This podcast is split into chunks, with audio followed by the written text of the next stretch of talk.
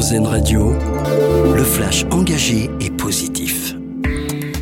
Bonsoir, bonsoir à tous. Une centaine de Français évacués au total de la bande de Gaza. C'est le dernier bilan fourni par le Quai d'Orsay aujourd'hui dans un communiqué des ressortissants qui se trouvent actuellement en sécurité en Égypte où ils ont été pris en charge par l'ambassade de France et le consulat général au Caire. La diplomatie française ajoute qu'elle fera tout son possible afin d'évacuer les ressortissants qui le souhaitent.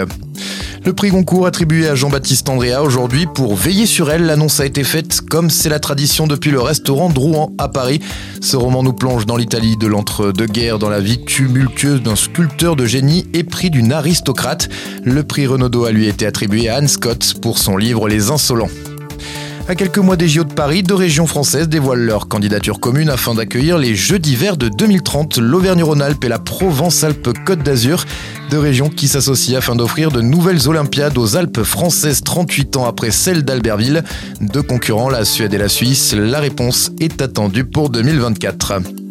Dans l'actualité également, ce n'était plus arrivé depuis 27 ans, la relève de la garde républicaine devant l'Elysée redevient publique. Emmanuel Macron a présidé ce matin la cérémonie qui se fait d'habitude en toute discrétion. Elle se tiendra désormais tous les premiers mardis du mois en public.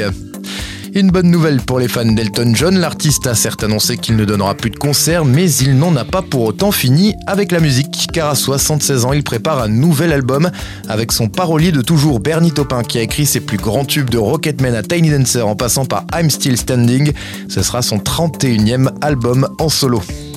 Et puis rendre les maths passionnantes et accessibles, c'est la mission de la Maison Poincaré à Paris. Le musée a ouvert ses portes depuis le 30 septembre dernier. Un bâtiment de 900 mètres carrés en plein cœur du quartier latin où petits et grands peuvent venir s'essayer à des expériences interactives pour montrer que les maths sont vivantes et influencent le monde. Un reportage à lire et à écouter sur rzn.fr. Vous venez d'écouter le flash engagé et positif car RZN Radio regarde la vie du bon côté.